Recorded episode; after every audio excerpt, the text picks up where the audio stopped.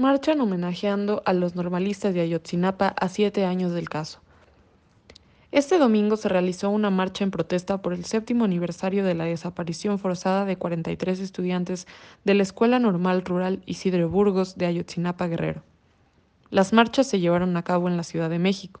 Ahí se encontraban los familiares de los jóvenes desaparecidos, estudiantes, ciudadanos y activistas, quienes marcharon desde el Ángel de la Independencia al Zócalo.